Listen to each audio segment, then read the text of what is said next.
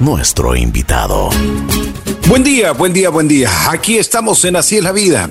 El día de hoy tengo el gusto de presentarles al doctor Hermel Cabrera, quien estará acompañado del doctor Andrés Palacios. Estaremos conversando de un tema muy, muy particular. Esta famosa pandemia nos ha hecho ver muchas cosas y entre ellas también nos, nos, nos ha tocado ver soluciones. Soluciones que, pues, que son reales y que vamos a conversar. Les hemos invitado para conversar un poquito. Doctor Cabrera, bienvenido. ¿Cómo está? Hola, mucho gusto. Muy buenos días con todos y a los oyentes de esta emisora radial muy importante aquí a nivel nacional. Muchas gracias. Eh, doctor Palacios, ¿cómo está? Buenos días. Hola, muy buenos días. Un gusto al programa, poder saludar a todos los que nos, nos escuchan por la radio, eh, eh, poderlos saludar en esta época de pandemia, pues esperemos poder aclarar un poquito muchos temas que, que todavía son tabús y ahora lo, lo podemos manejar. Así es. Muchísimas gracias. Doctor Cabrera, a ver, cuéntenos un poquito a quienes representan, porque ustedes trabajan muy ligados a todos los medicamentos y ese tipo de cosas. Eh, claro que sí. Eh, nosotros somos Laboratorio Farmacéutico Oxy Alfarm. Eh, somos 100% ecuatorianos mano de obra ecuatoriana en la que nos diferenciamos del resto de laboratorios porque tenemos nuestra propia planta de producción aquí ubicado en Quito, en la ciudad de Quito. Ah, laboratorios farmacéuticos Social Farm eh, vendemos medicamentos químicos producimos 180 ítems aproximadamente y además de eso estamos incursionando una nueva línea, la línea biotecnológica. Todos sabemos que eh, a nivel mundial la línea biotecnológica, medicamentos biotecnológicos están desplazando poco a poco a los medicamentos químicos porque las moléculas es mucho más noble. Eso sería bueno eh, a ver si es que extendemos un poquito los conceptos porque eh, si quisiéramos saber las diferencias entre los, los, los bio mm, y, y también lo que usted está mencionando, doctor. Con todo gusto. Eh, medicamento biotecnológico, como su palabra lo dice, es elaborado a partir de ingeniería genética. Bien. Una molécula mucho más noble en la cual provoca o produce menores efectos secundarios y es mucho, su acción es mucho más rápida y más segura para los pacientes. ¿Cuáles eh, eh, han sido? Me imagino que ustedes han tenido ya la oportunidad de, de ir probando todos estos, estos medicamentos, ¿no?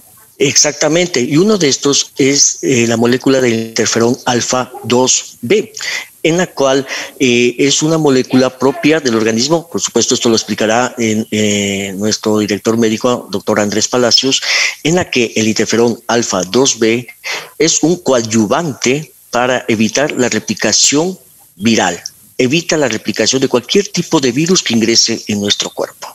A ver, doctor Palacios, a ver si es que vamos ampliando un poquito el tema. Primero, eh, yo sí quisiera saber el concepto que ustedes tienen sobre esto de la pandemia. La pandemia ha sido una pesadilla. Nosotros no hemos estado preparados en absolutamente nunca nos imaginamos que esto podía pasar, pero pasó.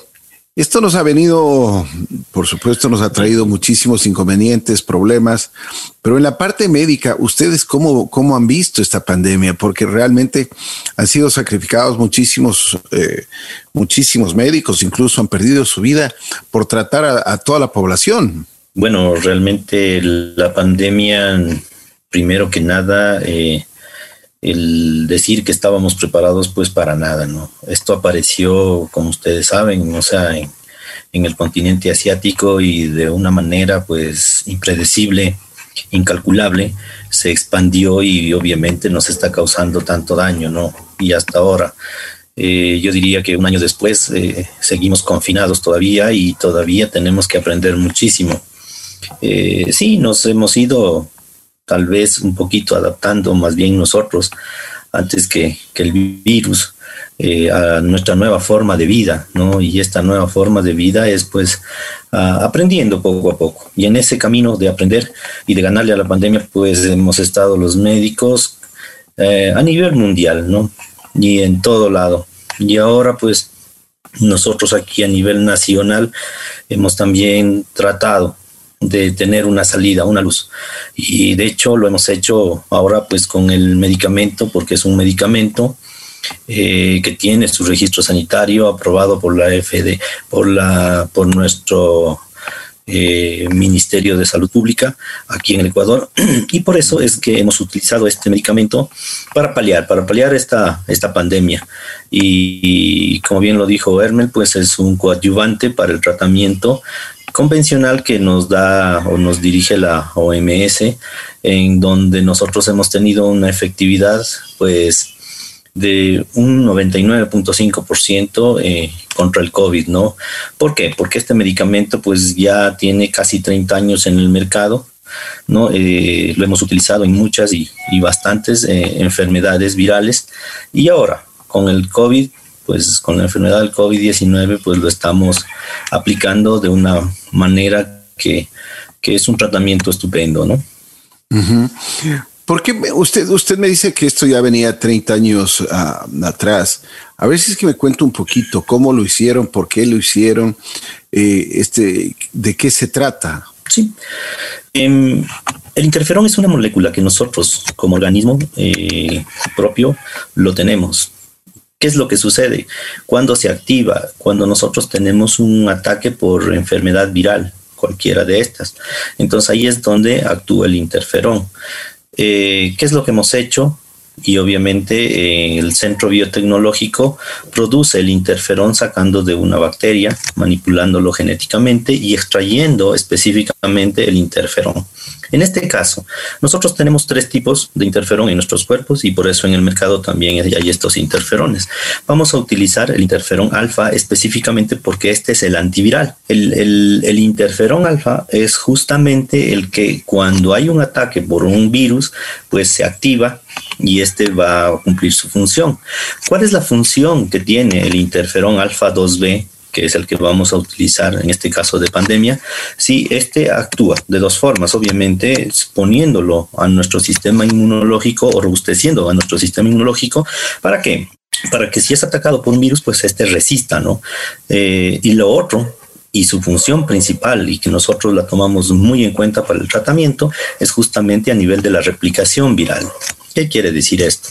Que nosotros, obviamente, con cierta carga viral, pues nos contagiamos de la enfermedad, ¿sí? Y el interferón, en este caso, pues va a romper la cadena de ARN que tiene el virus, no deja o no permite que se replique, que se se multiplique y esto va a hacer que nosotros tengamos al menos no una enfermedad de gravedad, sino lo menos posible solamente con sintomatología.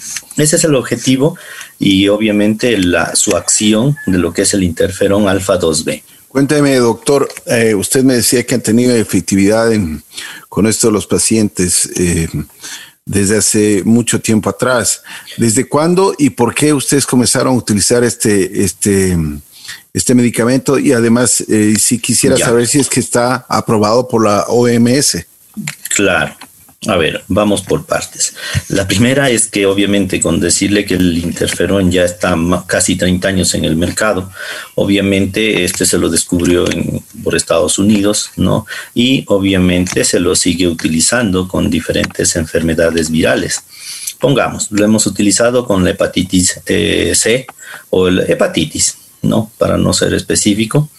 ¿Por qué? Porque el tratamiento nos ha dado una expectativa de vida muy buena, ¿no? En, este tipo de enfermedades. Pongamos, nuestra mayor pandemia antes de la, del COVID-19 o del SARS-CoV-2, pues fue VIH. Eh, Entonces aquí eh, se ha probado el medicamento por muchos años.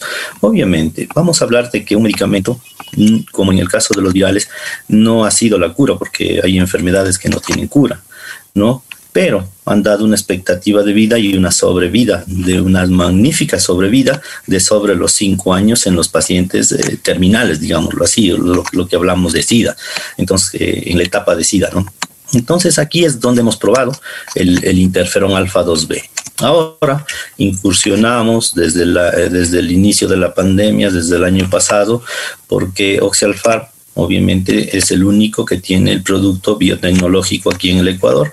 Entonces eh, iniciamos nosotros nuestro estudio en donde eh, incluimos a 300, 330 pacientes dentro del estudio, porque ya lo, lo cerramos, porque ahorita ya pues son miles de pacientes beneficiados y en nuestro estudio con 330 pacientes eh, hemos llegado a un alcance de efectividad del 99.5%.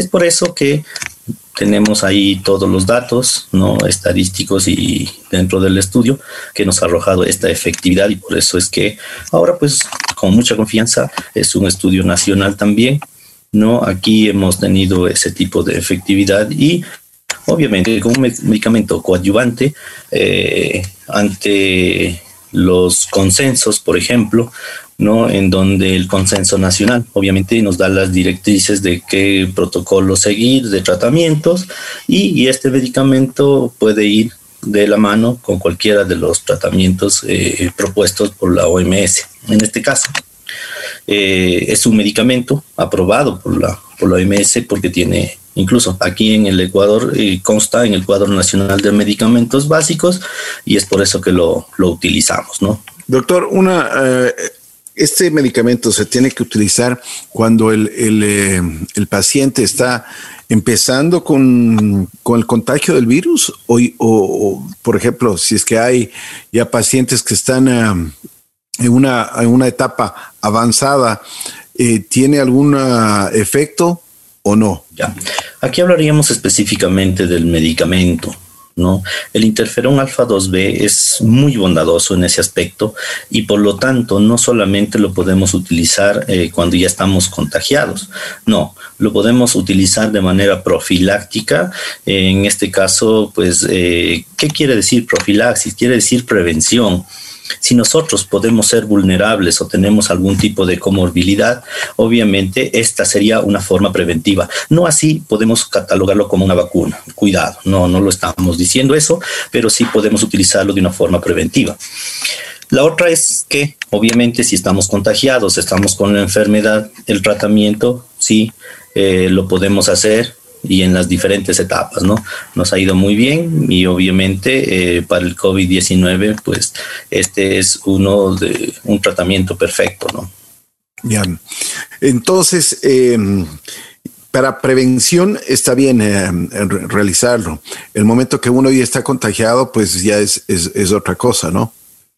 Por, supuesto. O sea, eh, bueno, no siempre tenemos una, una buena práctica de salud en, nosotros, pero eh, ahora creo que esta, este temor que nos ha dado esta pandemia, esta enfermedad, a la cual pues obviamente nos lleva, nos lleva en poco tiempo a, estados de gravedad, eh, incluso, ¿no? O sea, hay que aquí tomar en cuenta que que esta pandemia pues ha desbordado todos los pronósticos porque realmente el virus ha, tenido un comportamiento que no es el usual de, ninguna manera. Eh, ha sido un virus con, con, el que nosotros también ya contábamos, no, no así, no, nunca estuvimos preparados como conversábamos. Entonces, eh, esto ha hecho que busquemos este tipo de tratamientos y este, obviamente, con, con sus bondades que tiene, pues el interferón alfa 2B nos ha llevado a que podamos contener un poquito la enfermedad, porque esa efectividad que tiene, pues es superior a la que nos han indicado, ¿no? O sea, los demás protocolos de, tratamiento. Ricky, si tú me lo permites, ya acatar a, la información del doctor Andrés, eh, nosotros junto con varios médicos a nivel nacional, estamos actuando de manera preventiva, evitando así que los pacientes se saturen los hospitales en emergencias y más aún en la UCI, ya que al colocar de manera preventiva y si un paciente, un ciudadano de, ingresa esta enfermedad COVID, este virus SARS-CoV-2, disminuye la carga viral. ¿Sí? Y evita que este ciudadano, este paciente, ingrese a emergencias y se saturen los hospitales. Ese es, es, eso es lo que estamos pasando.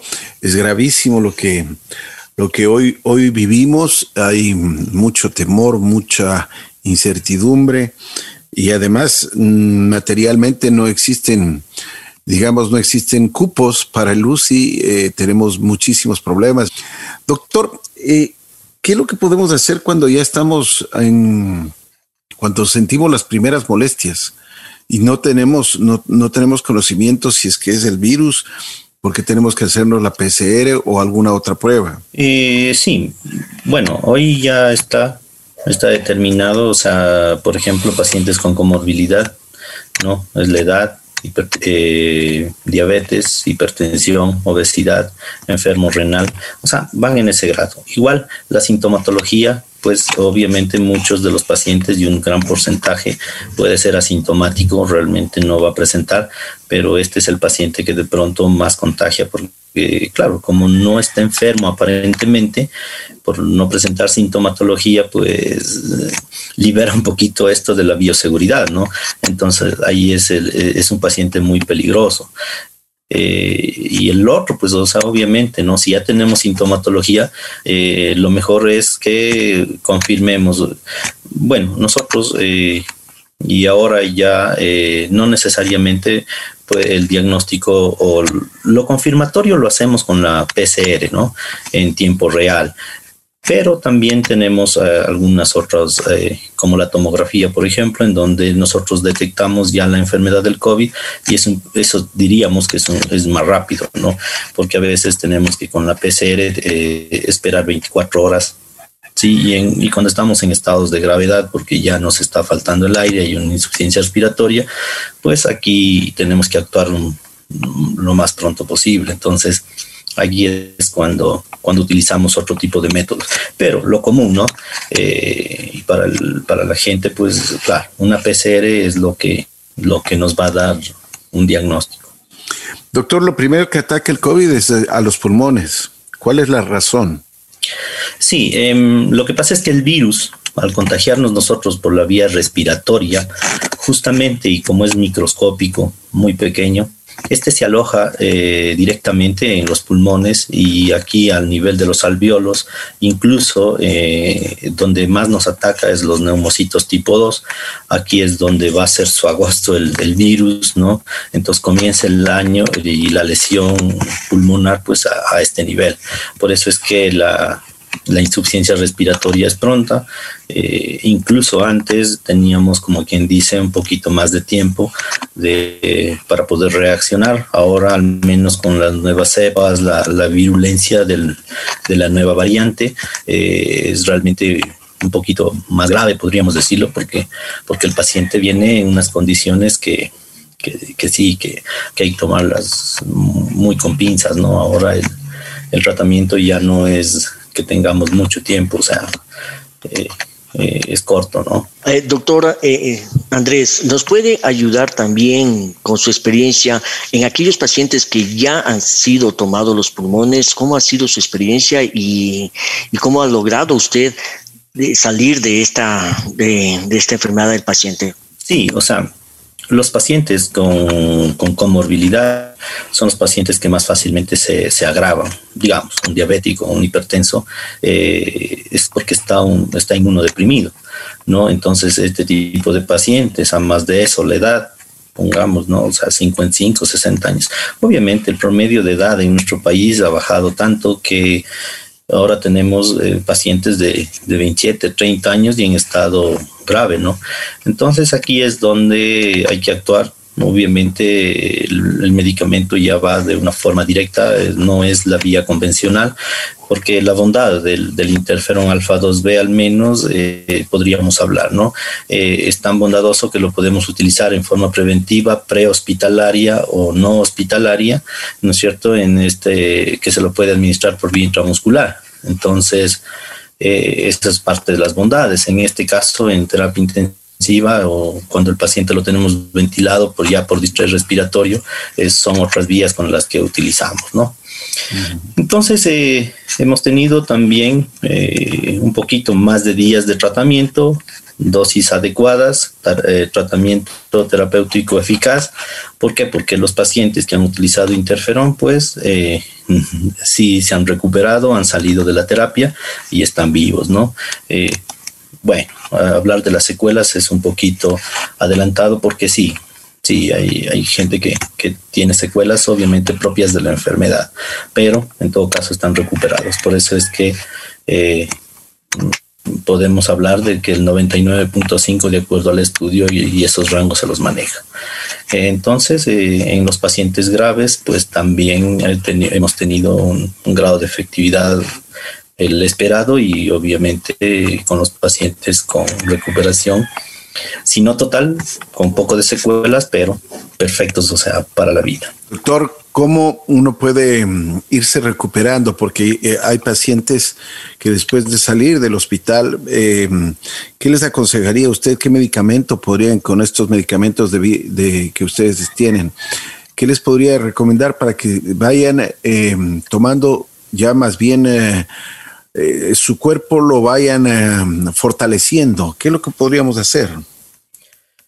A ver, hablar de una recuperación obviamente mejor hablemos eh, de que cada uno es un mundo, ¿no? Y cada uno puede salir de que mm, con cierto tipo de complicaciones, con cierto tipo de, de, cronicidad también, ¿no? Entonces cada uno es, es, un mundo diferente. El tratamiento que tendríamos que seguir es, es, es diferente para cada uno. Eh, lo que sí podemos decir es que, por ejemplo, eh, podríamos hablar que el curso de la enfermedad, después de haber salido, del COVID, ¿no? O sea, tampoco nos descuidemos de nuestro sistema, de nuestra bioprotección. ¿Por qué? Porque después de cierto tiempo, hablemos de 90 días, ¿no?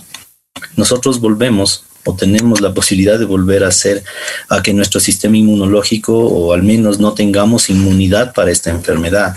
Y eso es lo que hemos encontrado en muchos de los pacientes. Entonces, a pesar de que ya nos dio, no creamos inmunidad de por vida eh, y por lo tanto nosotros podemos volver a reinfectarnos. Eso sí, ya se está dando, entonces es algo que nosotros, y sine qua non, es nuestra forma de vida nueva con estas medidas de bioseguridad con las que tenemos que, no sé por cuánto tiempo todavía, estamos hablando de que no menos de un año, eh, vamos a tener que estar con esta nueva forma de vida. Bueno, y después de, como usted dice, si ya nos dio, nos puede volver a dar el virus, ¿no es cierto? Sí, entonces por eso es que hay que adecuarnos a esta nueva forma de vida, eh, realmente con las medidas de bioseguridad al 100%, o sea, no descuidarnos porque ese pequeño error que un día podemos dejar de lado, pues esta bioseguridad puede ser que nos lleve otra vez a enfermedad y algo fatal, ¿no? Porque mm. una segunda reinfección estamos viendo al menos alguien comórbido, pues que, es muy difícil, ¿no? Más que nada porque ya, claro, las cepas nuevas, las, eh, este, eh, estos nuevos, estas nuevas variantes del COVID, del sarco, eh, están siendo más agresivas, ¿no? Por eso hablaba que ahora se se, que, se empeora o se agrava el paciente en menos tiempo, ¿no? Entonces, más aún en, los pacientes comórbidos. Entonces, hay que todavía definitivamente nuestra nueva forma de vida, eh, no tanto de confinamiento, porque realmente vivir confinados nos puede llevar a otro tipo de consecuencias psicológicas, todo esto, ¿no? Eh, pero sí, o sea, tenemos que confinarnos por la, mayor saturación que puede existir en, los feriados o todo esto que nos está llevando, eh, pues tendríamos que hacerlo, ¿no? Así es. Bien, doctor, le quiero agradecer muchísimo por su intervención, por los buenos conceptos. Eh, me imagino que ustedes seguirán ayudando con, con esta famosa pandemia. Esperamos que algún día se acabe esta pesadilla. Esperamos que también la gente que se encuentra enferma pueda recuperarse y ir saliendo de esta, de esta enfermedad. Gracias, doctor. Si usted quiere agregar algo más, con muchísimo gusto. No, pues eh, muchas gracias. Espero seguir aportando a esta pandemia un granito más de arena. Eh, yo creo que lo que estamos haciendo es en, bien de la salud. Esperemos que pronto podamos terminar esta pesadilla, como usted lo dice, y realmente podamos salir adelante. Pues nada más, un gusto, agradecerles muchísimo. A nombre de Oxial. Y muchas gracias a Ricky por este espacio, a todos los grandes oyentes a nivel nacional de esta emisora. Eh, nuestro objetivo es cuidarnos, cuidémonos todos, protejámonos, no bajemos la guardia, por favor. Tenemos una molécula que no es la vacuna, pero sí es un coadyuvante para evitar la replicación de este virus. Tenemos una molécula que evita el incremento del, virus en el organismo, disminuye la carga viral. podemos usarlo de manera profiláctica y de manera terapéutica, como lo explicó nuestro doctor Andrés Palacios. Estamos a las órdenes, Ricky, y muchas gracias por el espacio abierto. Muchísimas gracias. Gracias al doctor Hermes Cabrera y gracias al doctor Andrés Palacios. Les queremos agradecer muchísimo.